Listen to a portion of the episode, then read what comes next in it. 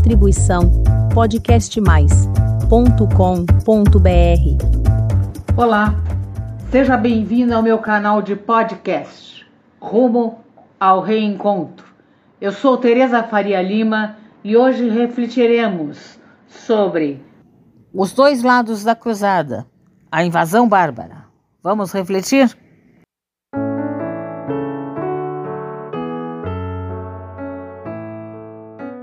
Foi um dia de terror.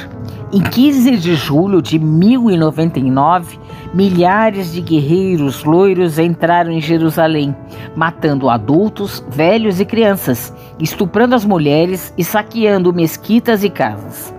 As ruas se transformaram num imenso, uma imensa poça de sangue.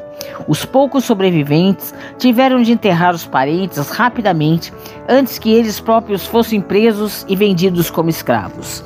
Dois dias depois, não havia sequer um muçulmano em Jerusalém.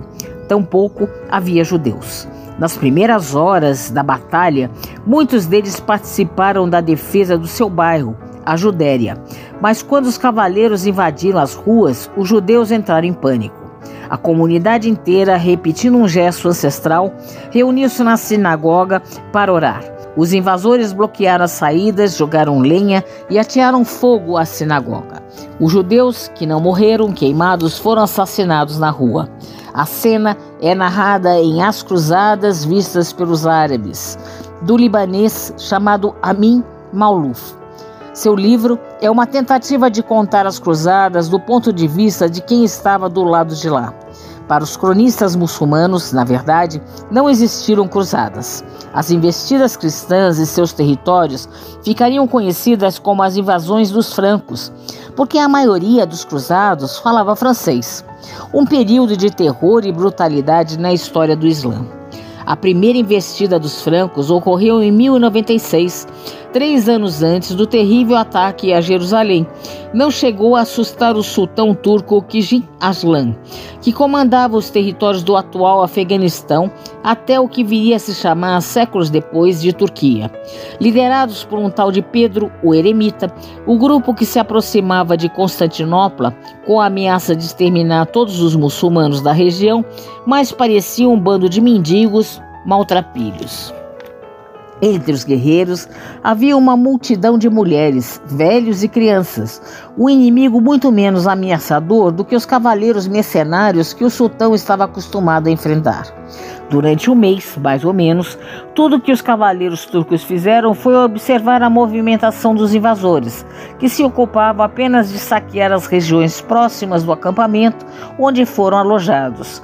Quando parte dos europeus resolveu partir em direção às muralhas de Niceia, cidade dominada pelos muçulmanos, uma primeira patrulha de soldados do sultão foi enviada, sem sucesso para, para barrá-los. Animados pela primeira vitória, o exército do eremita continuou o ata ataque a Niceia. Tomou uma fortaleza da região e comemorou se embriagando, sem saber que estava caindo numa emboscada. O sultão mandou seus cavaleiros cercarem a fortaleza e cortarem os canais que levavam água aos invasores. Foi só esperar que a sede se encarregasse de aniquilá-los e derrotá-los, o que levou cerca de uma semana. Quanto ao restante dos cruzados maltrapilhos, foi ainda mais fácil exterminá-los. Tão logo os francos tentaram uma ofensiva, marchando lentamente é, e levando uma nuvem de poeira, foram recebidos por um ataque de flechas. A maioria morreu ali mesmo, já que não dispunha de nenhuma proteção. Os que sobreviveram fugiram em pânico. O sultão, que havia ouvido histórias terríveis sobre os francos, respirou aliviado. Mal imaginava ele que aquela era apenas a primeira invasão e que os cavaleiros bem mais preparados ainda estavam por vir. Em meados de 1097, um ano depois da vitória sobre os homens do eremita, os muçulmanos não estavam lá muito preocupados com a notícia da chegada de novos invasores. Mas a segunda leva de cavaleiros francos que marchavam em direção do seu território e nada se parecia com aqueles maltrapilhos ingênuos e despreparados. Bem protegidos com armaduras e escudos, os cavaleiros que agora chegavam não seriam presa fácil para as flechas lançadas pelos arqueiros turcos. Quando os muçulmanos se deram conta dessa diferença, já era tarde demais. Em poucos dias, os cruzados invadiram a cidade de Niceia e continuaram marchando como um verdadeiro furacão. Os exércitos turcos mal acabavam de lutar contra uma leva de invasores e pronto, chegava um novo contingente ainda mais numeroso. Em pânico, a população de cidades como Antioquia avistava desesperada a chegada daqueles cavaleiros. Não havia nada a fazer. Alguns muçulmanos acreditavam até que tratava do fim do mundo. Relatos do período diziam que o final dos tempos seria precedido pelo nascer de um gigantesco sol negro vindo do oeste, acompanhado de hordas de bárbaros. Se o sol negro ainda não havia aparecido, os bárbaros ao menos já davam as suas caras. A nova ofensiva que culminou com a brutal invasão de Jerusalém em julho de 1099 alteraria para sempre a visão que o Oriente tinha do Ocidente. Os saques, estupros e assassinatos de crianças não era nada condizente com o tratamento que os próprios muçulmanos sempre deram aos cristãos e judeus que viviam em seus territórios. Quando eles chegaram a Jerusalém, no século VII, fizeram questão de preservar as igrejas cristãs e as sinagogas judaicas. O acordo era claro: desde que esses povos não insultassem o profeta e não deixassem de pagar seus impostos, eles sempre teriam a liberdade para viver de acordo com suas crenças e suas próprias leis. Os poucos casos de governos hostis aos judeus e cristãos não passavam de exceção ao longo dos períodos de convivência pacífica. Com a queda de Jerusalém e a derrota para os francos, os muçulmanos aprenderam uma difícil lição. Enquanto estivessem desunidos, o futuro do Islã estaria comprometido. Para que essa união fosse possível, contudo, seria necessário o surgimento de um líder respeitado pela maioria dos muçulmanos. E ele apareceu quase um século depois. O homem que se transformaria no herói da reação muçulmana era um soldado curdo chamado Shalá al-Din, conhecido no Ocidente como Saladino. Até hoje, seu nome é venerado como símbolo de resistência contra o Ocidente.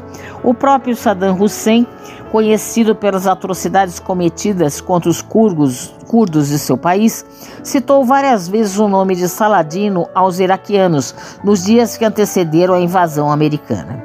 Décadas após a fundação dos reinos cristãos no Oriente, os muçulmanos ainda não haviam conseguido retomar a maioria dos territórios perdidos. As disputas entre os diversos califas e sultões tampouco ajudavam na reconquista. Em 1174, ao tornar-se o soberano mais importante do mundo muçulmano, Saladino já pensava em como unir os estados islâmicos para uma contraofensiva. A chave do sucesso de Saladino era um misto de profunda convicção religiosa e pragmatismo militar. Para derrotar os cruzados, ele pregava a união de todos os muçulmanos em torno da Jihad, a Guerra Santa do Islã. Relatos contam que ele costumava reclamar que os muçulmanos não lutavam com o mesmo fervor dos cristãos. Após organizar o exército e treinar novas técnicas de combate, ele conseguiria o que muitos consideravam impossível. Em 1187, reconquistou a cidade sagrada de Jerusalém, que havia 88 anos estado nas mãos dos cristãos. Após entrarem na cidade, muitos muçulmanos quiseram destruir a igreja do Santo Sepulcro e matar todos os cristãos por vingança pelas atrocidades cometidas na invasão dos cruzados. Saladino, porém, fez questão de conter os ânimos dos soldados, preservando tanto a igreja quanto a vida dos cristãos. Como já era esperado, a queda de Jerusalém foi um choque para o Ocidente. A cada derrota no fronte cristão, novas cruzadas eram enviadas ao Oriente, arrastando a batalhas por décadas. O último bastião cristão na região só seria derrubado mais de um século após a tomada de Jerusalém por Saladino. O capricho das cruzadas medievais terminaria apenas em 1291 quando os muçulmanos expulsaram os cristãos do reino do Acre, ao norte de Jerusalém. Durante muito tempo, Uma pergunta intrigou historiadores tanto do Ocidente quanto do Oriente. Se os muçulmanos saíram vitoriosos das cruzadas, por que os estados islâmicos terminaram sendo ofuscados nos séculos seguintes pela ascensão de potências europeias? Segundo a maioria dos pesquisadores, a ascensão europeia tem menos ligação com as cruzadas e mais a ver com a debilidade dos governos muçulmanos na época. Essa fraqueza estava ligada a vários fatores, entre eles a falta de identidade árabe. Desde o século IX, a maioria dos dirigentes muçulmanos era estrangeira, como os turcos sejurcidas e a incapacidade de criar instituições estáveis, como os estados de formação na Europa Ocidental. O fato é que as cruzadas foram um marco nas relações entre Ocidente e Oriente. Naquele momento, os invasores bárbaros eram os ocidentais cristãos e a grande potência era muçulmana. Sobrou daquela guerra um ressentimento amargo, que extravasa de tempos em tempos, como tem acontecido com frequência desde o ataque terrorista de 2001. Não são poucos os muçulmanos que atribuem o atraso econômico de seus países àquela agressão quase um milênio atrás e que querem vingança por isso. A vitória contra os francos e a ascendência de Saladino reforçam no imaginário muçulmano a ideia de que é possível vencer o inimigo com alvidez e senso de justiça. Além disso, as lutas contra os francos ensinaram também que os muçulmanos são mais fortes quando estão unidos, tese que até hoje permanece como uma utopia no Oriente. Mas até que ponto as cruzadas devem ser lembradas em tempos de guerra no Iraque?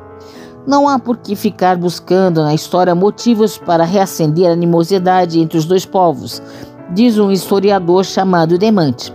As cruzadas marcaram a história por apenas dois séculos. Já a convivência pacífica entre cristãos e muçulmanos sobrevive há mais de mil anos. Boas reflexões. Essa foi a minha mensagem de hoje. Obrigada por ouvir. E caso queira receber o aviso dos novos episódios publicados do Rumo ao Reencontro, deixe o seu e-mail em meu canal de podcast. Até breve. Distribuição podcastmais.com.br